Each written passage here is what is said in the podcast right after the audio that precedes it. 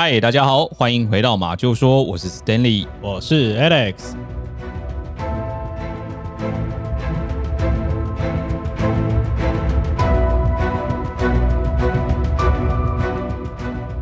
今天这集节目呢，蛮特别的啊，怎么说啊？因为这一集呢，我打算啊，把《时代》杂志呃的十大未解悬案来做一个 ending。嗯、所以我们之前讲的，你记不记得之前讲了多少？不记得，不记得，对不对？我们之前讲的案件，我帮大家整理一下哦。嗯、那我在这边还是要告个状哦。呃，在我们的频道上面呢，Alex 啊是负责帮忙。处理声音嘛，哦，包含剪声音啊，把声音上传啊，等等的哦。没错，他在一集里面为什么不把我那一段剪掉呢？里面有一个这个皮卡丘也不剪，然后里面有一段我忘词的也不剪，我在那边呃半天那一段也不剪。没有，我有加入你的和声啊，我不是在半途就呃三度合音哎。所以这一次呢，我有好好的把我讲过的案件，不对，把我们讲过的案件整理起来了，我不会再忘词了哦，帮各位。准备整理一下十大未解悬案，《时代》杂志的十大未解悬案。开堂首节课是 Alex 讲的，对。再来呢，黄道十二宫，嗯，黑色大礼花，耶，泰诺胶囊投毒案，嗯，辛普森杀妻案，对，选美小公主谋杀案，是的，嘻哈歌手谋杀案，嗯，这七个案件了，夯不啷当，我们讲了七个了，对。今天呢，我打算不给你任何的空间了，我要把所有东西讲完了。我想要三度合音没了，呃，不行，我不给你任何准备案件的空间，你要么就给我准备别的案件了。其实今天还有一个原因，是因为哦，在这十大未解悬案里面呢，有一些案件的篇幅，它其实不是等量的多。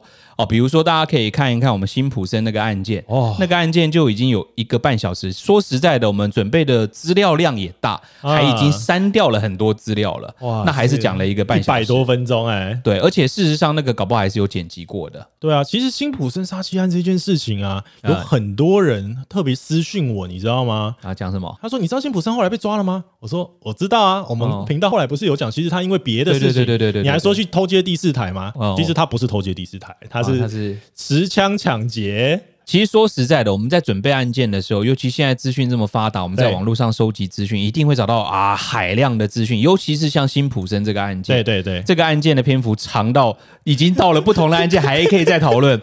说实在的，搞不好可以哪一天做一个什么特辑，大家一起来分享自己研究的心得哦。哦对，还有人私讯我，他说：“哎，你们知道吗？我们那个 Netflix 上面啊，竟然有那个辛普森的这个案件，有有有，对他把它做成影集哦。嗯，那不如我们就效仿他嘛，我们就开那种不是。第一季、第二季、第二季，我们半个每一季每一集半个小时来讲辛普森，好像不错。呃，等我把那个影片看完之后，我们再来分享。好，说实在的，我们今天讲的案件也还蛮知名的，嗯，哦，然后包含我们一直一路讲的这些案件，哦，当然也有一些人觉得说，我们为什么要先讲这种比较 popular 的？对，为什么不讲一些别人没有讲的？哦，对啦，但我觉得哦，就是做东西当然是要先把比较耳熟能详的先讲完，没错，再去讲一些。呃，可能小道消息啊，一些比较不同的案件，嗯、也就是说，我们未来，当我们把这十大悬案，尤其是今天我一次把三个讲完之后呢，Alex 就没有录了，他就被我封死了，他就必须去找一些别的了。你刚刚是不是有偷偷在回什么网友留言呢、啊？哎，顺便回回网友留言，有网友说，如果你们找了那个比较冷门一点的，我没听过的，哦、我再帮你们改回五星啦。我们会尽力这么做啦，你就给我等着，我们会尽力这么做。好，然后今天。那不只是想要把 Alex 的路封死哦，嗯，其实有一些案件的篇幅是比较少的，我们就在今天呢一次把三个案件讲完。然后当然呢，也报这个 Alex 的恩，好，他准备了这个十大未解悬案嘛，我们就把它贯彻到底，好，该讲完就把它讲完，有始有终。而且这三个案件呢，我觉得也算比较偏冷门，所以它的资料才会比较少，嗯，比较不好做了。好，好，我们先讲一下这三个案件的名称，嗯，再来一一的介绍这三个案件。好的，第一个案件呢叫少女死亡之城华雷斯城，少女死亡之城啊，嗯。这是第一个案件哦，对。第二个案件呢，叫做伟大的作家艾德加·艾伦坡的离奇暴毙事件。呃，这个人名字有点长，他是哎，这很有名。到今天为止呢，可能你都在会在一些媒体上面看到他的名字。我等下再来介绍。可是他名字要要你再念第二次，你念得出来吗？艾德加·艾伦坡大部分的人现在称呼他为艾伦坡哦，艾伦坡就、OK、爱伦坡哦，好好好，可以。再来呢，第三个事件是幽灵角事件。幽灵角事件不是说你今天看到了幽灵要看它有没有脚，好像有这个传说对不对？谁告诉你的？今天你以为你撞鬼了，你就先看有没有脚，有角是人，不是要看影子吗？不是，不是这个幽灵脚呢，指的是等一下我们等讲到案件你就知道了。好，好不好？我们先来分享第一个。华雷斯城，好，少女死亡之城。嗯，首先呢，这个华雷斯城哦，真的是存在的一座城市。嗯，它真的是一个在世界上你可以搜寻到的城市。这个城市呢，位于墨西哥奇瓦瓦州。哦，它在这个墨西哥的一座城市。那这座城市呢，其实紧邻哦美国的德州。对，那也就是在一个美墨边境的一个一座城市啦。嗯嗯嗯。那其实遥望着美国这么先进的都市呢，其实墨西哥的这个华雷斯城哦。相对就比较落后很多。对了，墨西哥的确是有这个困扰啦。对对，而且我们看越狱那个骗子呢，他常常想要越完狱之后啊 就跑去墨西哥。越狱他是这样子边境越，然后就可以跑到墨西哥去的吗？他们的目标是越完了之后，我就要偷渡到墨西哥。哦，因为墨西哥比较没法治啊。可能是这样，嗯，好。总而言之呢，它是一个墨西墨西哥这边的城市，嗯，而且呢，也是墨西哥犯罪率最高的一座城市，哦，是哦，也是世界上谋杀率最高的城市，世界之冠，对，在世界之冠，所以华雷斯城呢也被称为谋杀之城。哇，那这个城市不就太没有法治，没办法住人啊？呃，其实里面还住了不少人，好辛苦哦。哦，那根据统计呢，华雷斯城哦，每十万人当中呢，就有一百三十个人遭到谋杀，哦，所以谋杀率很高。对，那其实，在当地哦，充斥着一些毒贩啊，哦，甚至有很多的暴力活动。哦，因为有毒贩，可能就会有这些暴力活动啦。哇，这个墨西哥的毒贩、毒枭们啊，对对对，比这个国家军队还要强大，更更出名了哦。你也知道这件事哈？知道，我这边要推荐大家一样，在 Netflix 上面，《毒枭 Narcos》，大家有没有看过？真实事件改编的啦。那我自己看完之后呢，其实我是觉得，当地如果我是当地的警察的话。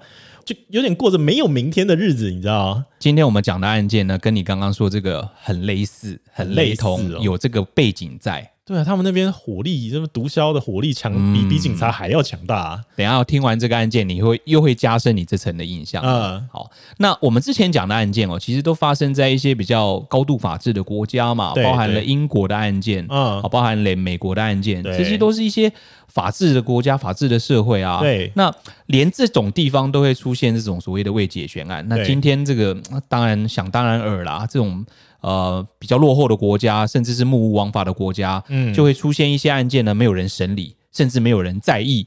那甚至有一些案件呢，被一些人哦给只手遮天的掩盖了下来。哇，就是可能是呃，可能是一些坏人啊，或者说他比较有这一种权势的，嗯、他就可以完全不接受审判。对对对对对，然后你等下就知道他连不接受审判这件事都不存在。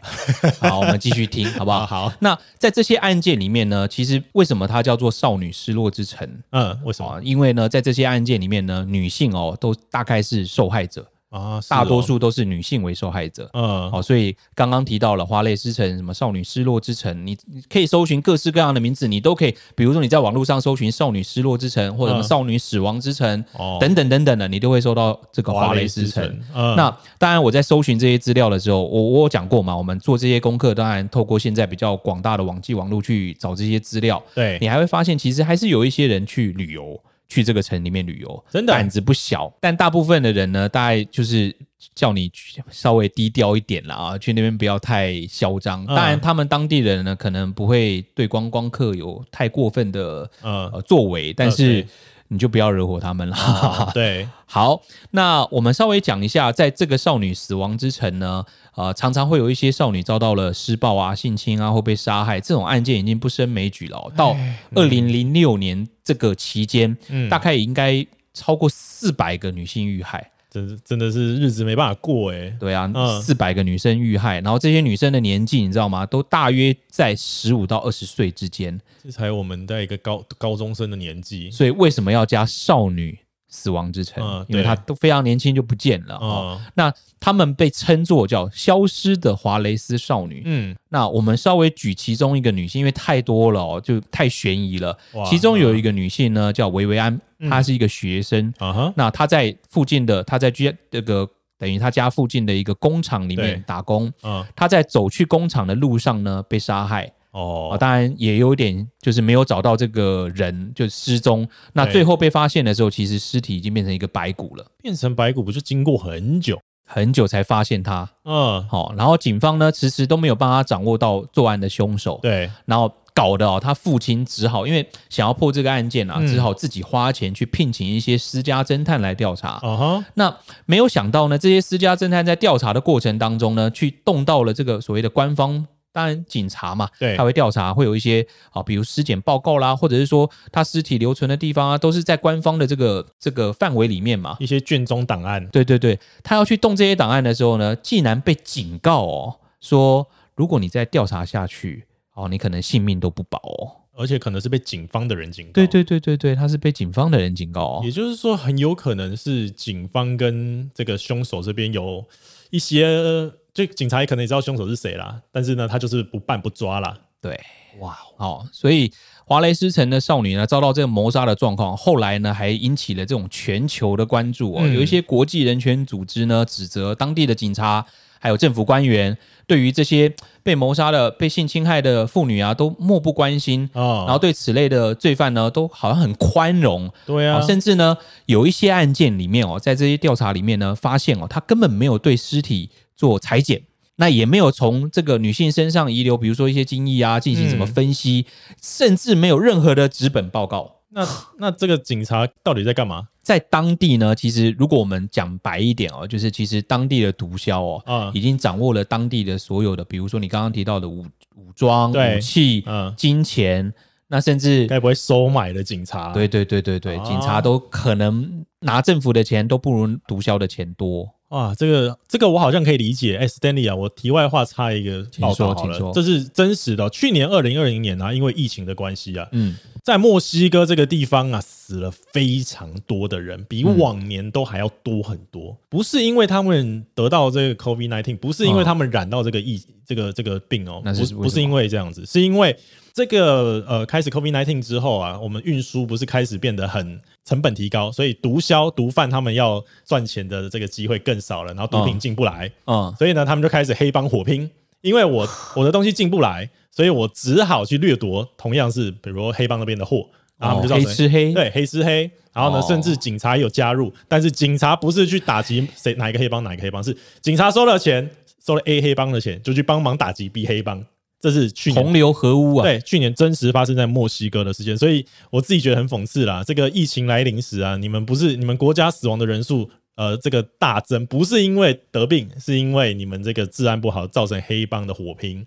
哦，嗯、难怪他们越狱完了要去墨西哥哦，太乱了，当地太乱了，真的很夸张。嗯，嗯然后根据我这边调查的报告呢，啊，其实不是我啦，就我搜寻到的调查报告里面指出呢，嗯、有一名女性哦记者。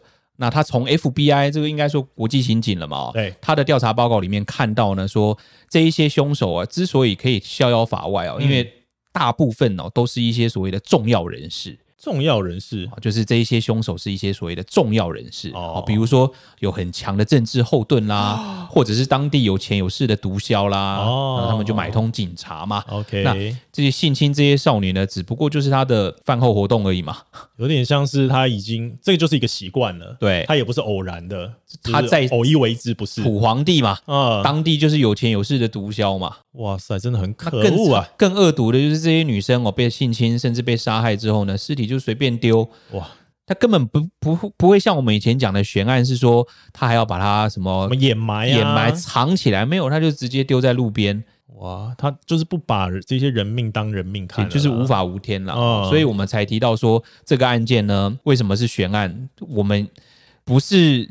经过了很多的侦查手法，没有办法办到的悬案，而是根本没有人在办的案件，变成一个悬案。而且它还是不止一件哦。你刚刚说的这个 Vivian，它可能只是其中的一件，对，它可能有数以百千件的案件。对，所以当地的人们哦，只能低调的做事，然后痛苦的活着。如果对，如果你的假设你的女儿被杀了，他们能做的呢，也只不过就是在她被丢弃尸体的地方呢，立上一个所谓的粉红的十字架哦，去悼念那些少女，然后表达一些心中无言的抗议。哇，只能这么被动，只能这么消极了。对，哦、那虽然。受到了国际的关注啊，但这个状情况其实没有太被改善啊，嗯、就感觉上就就是一个被毒枭控制的罪恶之城。对，那甚至呢，被逮捕的也有问题，就感觉是顶罪，就是你为什么是他，哦、你也讲不出个所以然，反正就是他，反正就是他随便抓一个人来，对，来顶罪的。对，好，所以警察呢，常常就一些不当的方法去逼供认罪、哦哦、啊，那。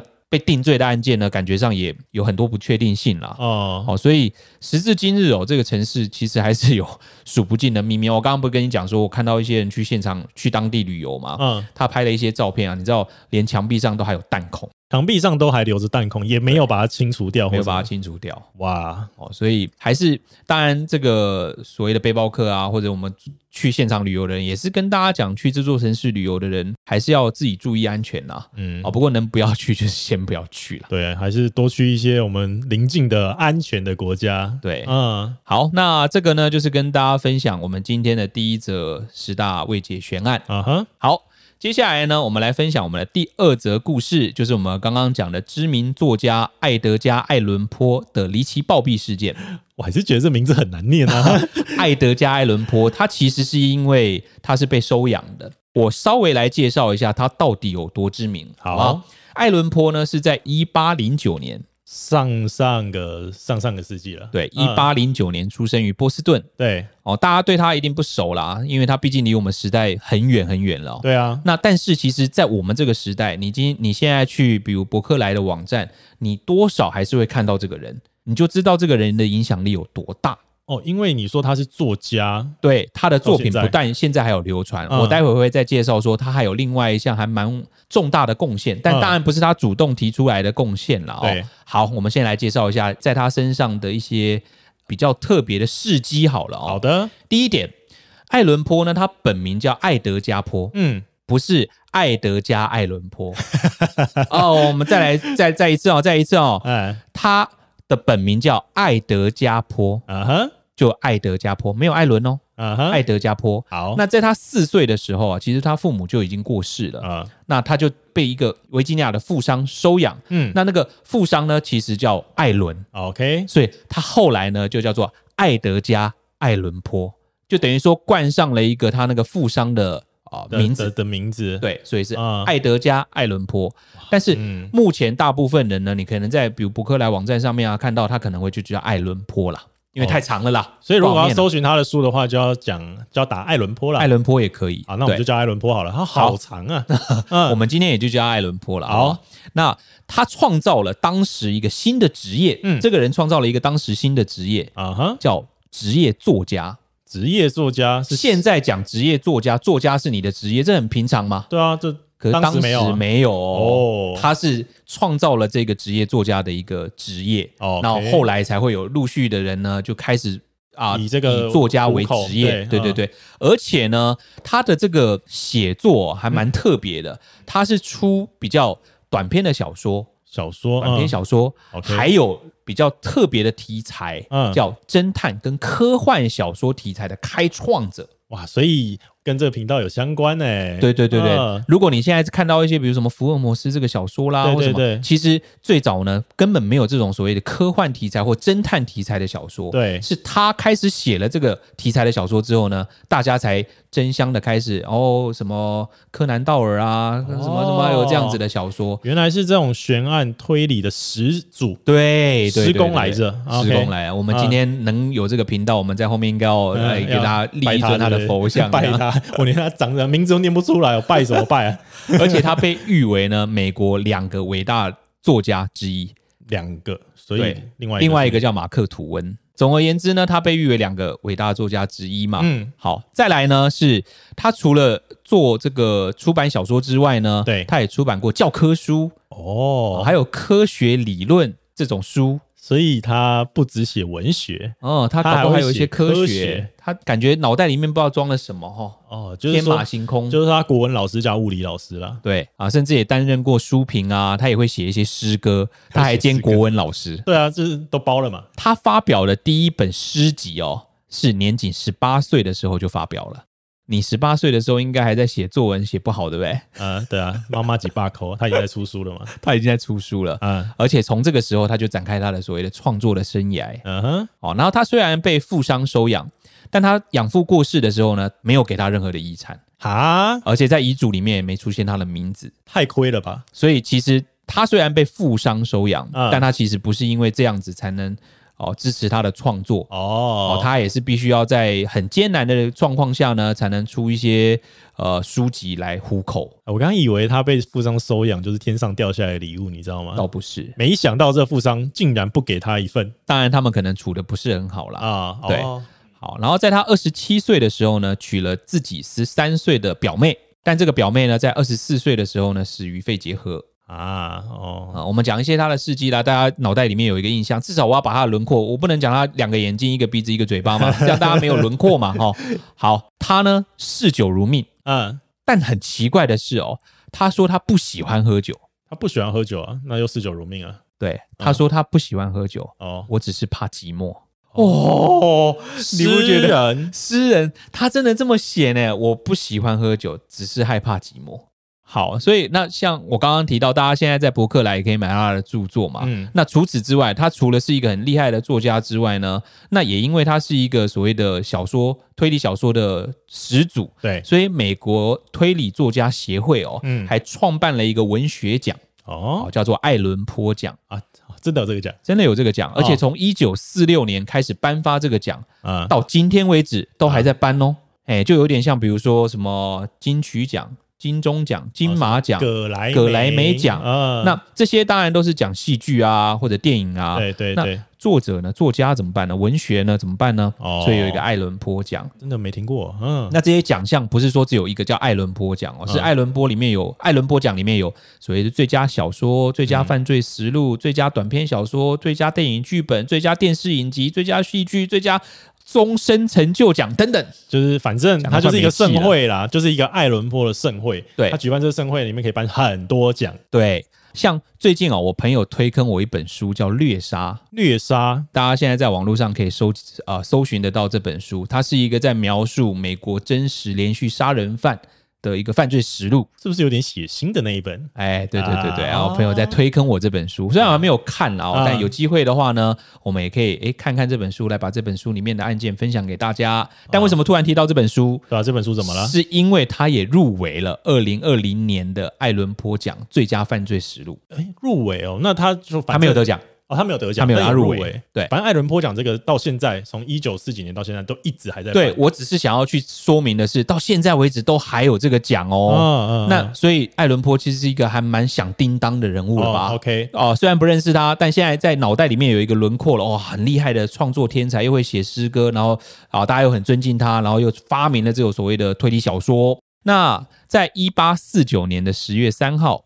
爱伦坡呢，被人家发现哦，倒在了巴尔的摩街头。嗯，那根据他发现他的人描述哦，他当时呢其实没有没有过世，他看起来就是十分的痛苦。一直在求救，甚至在嘴巴里面呢，就一直叫一个叫雷诺兹雷诺兹的人名，uh huh. 感觉上已经有一点神志不清的现象了。对，那随即呢，他就被送到了这个华盛顿医学院。嗯，华盛顿医学院来了，当然收了这个艾伦坡之后呢，警方也要来了嘛，啊、嗯，对他进行一些调查，或者他当时已经没有办法回口供了啦，对，只能在他的外观啊，或者是询问一下，呃，送他尸体来这些人的一些状况。是的，好，那。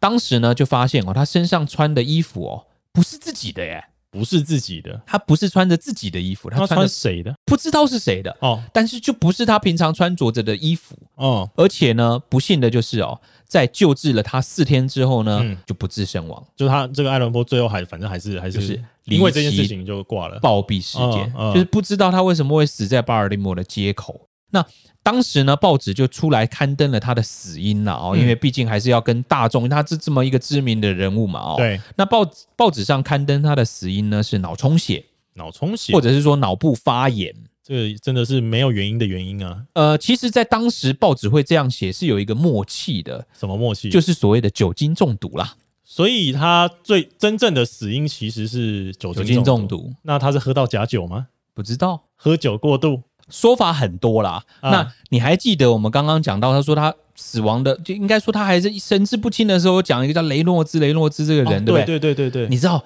后来调查有没有发现呢？我不知道有吗？没有。你说半天根本不知道他在讲谁啦。调查就是雷诺兹这个人啊，看有没有人叫雷诺兹。就没有啊，就算有一一百多个雷诺兹，跟他又没有关联呐、啊。那衣服啊，衣服也不知道是谁的啊。哦，所以就没有调查出这个雷诺兹跟他的这个关系。最后呢，也只能把他以什么脑部发炎。还有一点比较悬疑的是哦，在之后耳后呢，可能有一些媒体想要再去拿他的这个医疗记录的时候呢，就发现医疗记录不见了。啊，越听越糊涂啊！这到底是怎样？就不知道啊。大家对于他的死因，要不然怎么会是悬案呢？就对于他的死因呢，就开始有过多又越来越来越多的猜测，比如说脑膜炎啊、心脏病啊、霍乱啊、狂犬病、梅毒啊，巴拉巴拉巴拉，就一大堆的 一大堆的猜测。这些人甚至真的是梅毒都可以拿下来，哎，对，可以拿来洗啊。甚至呢，还有比较更影射性的哦，是、嗯、呃，在一八七二年来的一个资料说。嗯他死亡当天哦，刚好就是当地的一个选举日，然后呢，所以去推估哦，艾伦坡呢可能是当时被人家拘禁，嗯，要求呢你要投票给当时的某个候选人，对，但他可能不愿意，因为因为一些争执，对，那导致呢他的逝世，所以。有可能是这个雷诺兹这个人可能绑了他，叫他投票给某个人，他不要，这就是一些猜测啦。所以到今天为止呢，都没有一些相关的医疗记录记啊医疗的记录的资料嘛。所以艾伦波的死呢，就是我们一直提到了一个没有办法被解开的谜团啦。哎，不过他在当时是蛮受人爱戴的嘛。呃，该说蛮受人尊敬的，蛮受人尊敬的。对对对，那反正调查了这些年都没有任何结果了，没有任何结果。所以这个呢，是我们今天要分享的第二个案件。嗯，爱伦坡的离奇暴毙事件。啊哈，好，接下来呢，是我们今天的最后一个案件。嗯，幽灵角事件。嘿，幽灵没有脚。这个幽灵角其实指的是一些漂流在海上的人类的脚，真正的人类的脚啊，人类的脚。嗯。这件事情讲起来真的还蛮离奇的哦。从二零零七，哎，这个是比较接近现代的案件哦。从二零零七年的八月开始，一直到二零一九年的一月，二零一九哦，前年而已。对啊，就很靠近我们现在讲故事的时间了。然后怎么了？在这个时间之间呢，在加拿大哥伦比亚省，嗯，陆续的发现了很多人类的断脚，就只有一只脚，都只有一只脚漂流到某个地方去。他有去把它打捞起来，证实那个是人类的脚，人类的脚。哦、但很特别的是，都没有办法找到什么，比如身体啦、头啦，或者是他的衣服啊等等的，单单的就一只断脚，而且就一只。嗯，而且呢，大部分的断脚上面都还穿着袜子跟运动鞋，都穿着袜子跟运动鞋，就是他可能是被砍下来的，不知道。哦哦，目前就是呃，你要记得嘛哦，今天你要问我什么，我都不知道，嗯、因 为未解悬案嘛，哦哦哦我只能把发现了什么告诉你。好好好，那。到截至目前为止哦，大约有二十只的断脚陆续出现在加拿大的沿海被发现，而且是还有美国，是不同人对不对？是不同人。当然，等一下我会稍微叙述一下这些断脚了，可能有一些是同人的。所以其实这个二十呢的数字哦，在一些的网站上可能会用不同的。呃，累加的方式，对对对，比如说，如果发现了两只是同一个人的，可能就会减一了啦。哦，对对，就就会，比如说二十就可能变十九了，就十九二十差不多。对对对对，就二十左右的这个断脚陆续被发现。好的，那比较特别的是，这些断脚感觉上很多都不是被人为切割的，都不是被人为切割。对，那怎么断的？继续听吧，我们。到最后会有一些揣测啦，我真的不自觉会一直问你问题，你知道吗？因为这真的很奇怪。比如我们站在那个什么海边啊，或者什么的，突然看到一只脚飘过来，吓都吓死了。有一些有找到大概的原因啊，但大多数呢是你只能去揣测它可能是什么。对，好，对，好。那当然，这些断脚既然你能捞打捞得到，你就可以去验它的 DNA 嘛。但有一些 DNA 你检验了之后，你根本没有比对的标准嘛，你没有办法比到对的人嘛。对，啊，但是有一些呢有找到主人。那我们就稍微来，我们今天二十只脚哦，啊、我们没有办法全部讲完呐，还有第一只脚什么，第二只没有办法，但是我们尽可能的跟大家分析。哦，好好。好，要不然这个篇幅又有点长了。介绍二十只脚蛮屌的，我们先来看编号一的断脚，就是第一只被发现的脚，嗯哼，它是在二零零七年的八月二十号，嗯，被一个来自华盛顿的女孩在温哥华西北方，哎，今天我在讲这个故事的时候啊，大家要注意那个地点，因为它的所谓的这个环境因素还蛮大，因为我们刚刚讲这都是来自于加拿大附近嘛，哦，但是有些地方呢可能已经到了美国，但实际上呢，呃，它其实是沿岸呐，就是它是顺水是可以流下去的，对，流过去的哈。那第一只脚呢是来自于这个温哥华的西北方，嗯。加拿大温哥华的西北方的一座叫做拉斯克蒂岛上面发现的。起初呢，这个女孩子只是在这个岸边散步，然后看到一只鞋子在那边，她就把那只鞋子拿起来，然后没想到这个鞋子里面呢还有袜子，还有袜子，就是袜子跟这个鞋子呢是是牵在里面的。对，袜子在鞋子里面嘛，嗯，他就把这袜子打开一看，哇，一个断脚，嗯，吓都吓死了。哇，哦，最特别的是呢，这二十只断脚大部分都穿着球鞋。穿着球鞋的，都穿着球鞋。嗯、对，那这第一只断断脚呢，是一个十二号的艾迪达球鞋。当然不是刚刚讲嘛，既然你拿得到嘛，我们就可以做一些调查嘛。对，那这只断脚呢是有找到大概的身份的。嗯，是经过调查呢，是当地的一个忧郁症自杀的患者的。嗯，那因为家属的要求呢，所以这只断脚他没有办法公布姓名。所以到目前为止，这样看起来好像是一个个案啦，就是一个人可能跳海啊，或者怎么样撞啦、断裂啦脚，因为根据医学的。检验报告是指出，就是你只要泡水泡久了，脚是有可能会分离，跟身体分离，哦哦、真的哦，有可能分离的哦。就是说，有可能你在那个就是什么浪花汹涌的地方，然后被拍打什么的，最后你的脚或手泡泡水泡太久了之后，即便不被拍打，你泡久了，可能你的这个呃四肢啊或脚啊，还是会跟身体分离。然后因为洋流的关系，海流的关系，就流到那个地方。哦，好，这个是编号一的断脚。嗯，好，编号二的断脚呢，是在二零零七年。年的八月二十六，就六天后，嗯，被一对夫妇在温哥华西方对的加比奥拉岛发现的。哎，刚刚是西北，现在西方，那么往下一点哦，对对对，往下一点了。那这一只脚上面呢，穿的是一个白色的 Reebok 的鞋，那尺寸呢也是十二十二号的。到目前为止呢，没有办法发现断脚的主人是谁。好，好，编号三的断脚呢，是在二零零八年。二月八号，嗯，在温哥华的西南方更下面了，哎的巴尔德斯岛发现的，那它是一只右脚穿着十一号 Nike 的球鞋，对，经过调查之后发现呢，这个断脚可能是一个四年前就被举报失踪的男子叫萨里的脚，萨里，OK，所以在仔细分析之后呢，就排除了一些所谓的他杀的可能，对，那被认为可能是遇到了一些意外或者是自杀。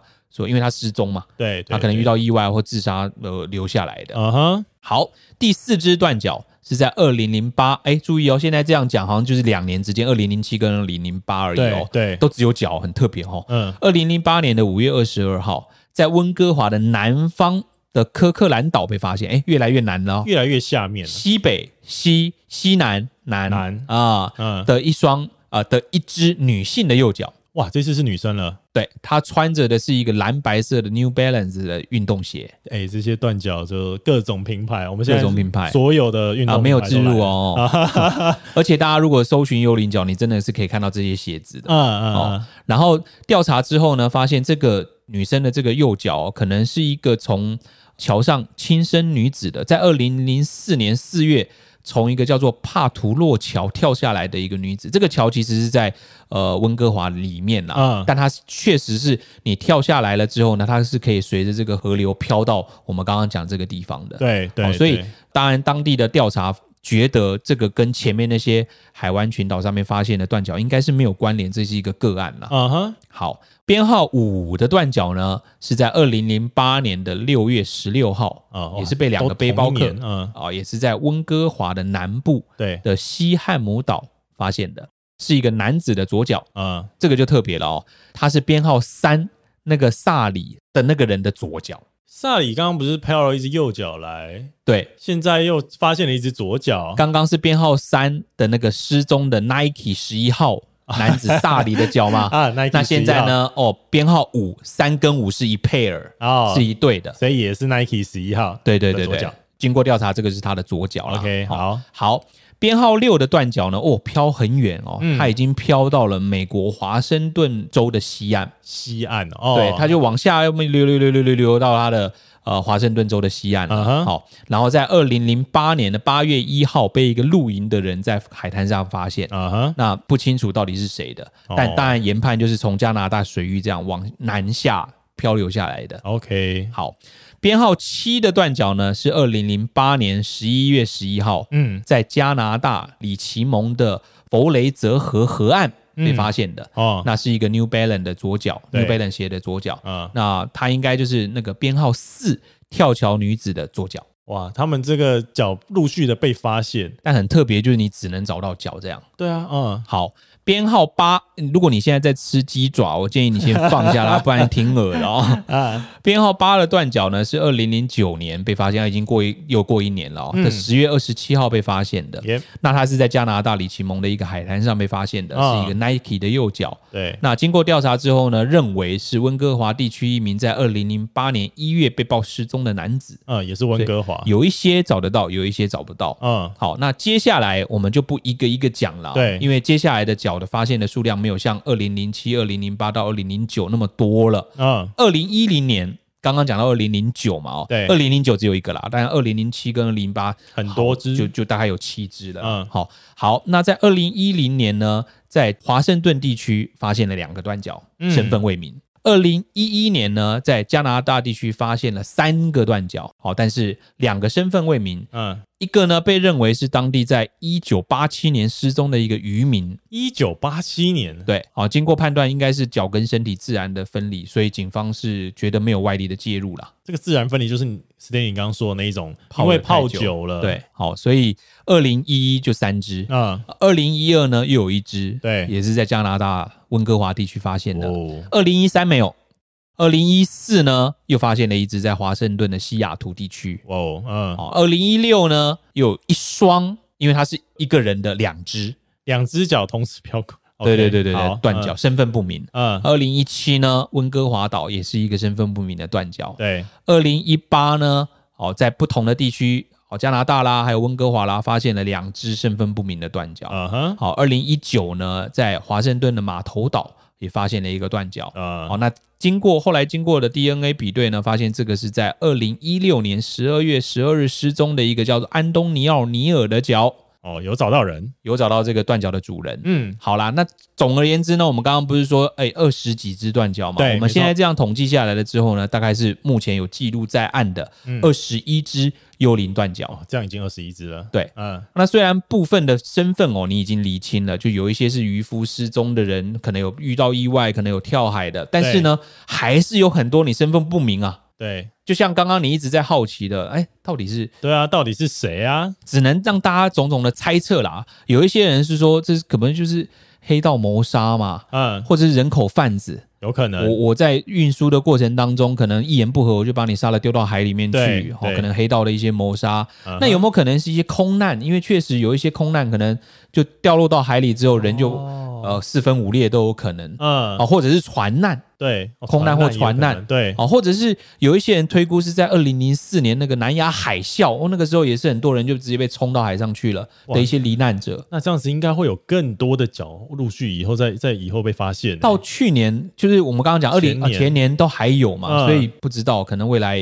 也，大家网络上搜寻也可以看到各式各样的，为什么都是球鞋呢？那在这个就是加拿大这附近的这些居民真的是。要提心吊胆的，都会有，随时会飘来一只脚，太可怕了啊！吓死啊！对，嗯，好，那这个呢，就是一天我们一口气哦，分享了三则这个《时代》杂志的十大未解悬案了，嗯嗯，那也是我们这个系列呢的一个完结，嗯，那接下来呢，我们会分享更多各种不同地区的疑解，当然也有可能会分享。好，当然也有可能是未解的悬案。好，这个未解悬案就不能再用了。哎、对对对对对。哎，不过《时代》杂志就结束了。对啊，说实在，它这个最后的这三个未解悬案有很多都是那一种，就是比如说像刚啊墨西哥这边的，它发生了很多命案嘛。对。然后像这个断脚，它也是很多的，很多的，就不是只有单一起啊，或者是说他是同一个凶手这样。除非你是说那个艾伦坡啦，他就是一个人。好，爱伦坡。对，我自己觉得他喝酒喝到挂了，有可能啊。所以《时代》杂志之所以会把这些东西票选出来，有一些可能就是。一个没有办法解。比如说像那个墨西哥的华雷斯城，对，那个就是悬案，但你说悬吗？它好像又不是那么悬，因为就是当地的那些黑道的人，黑道黑帮啊，对啊。那断脚这个真的是一大堆人，你就不知道。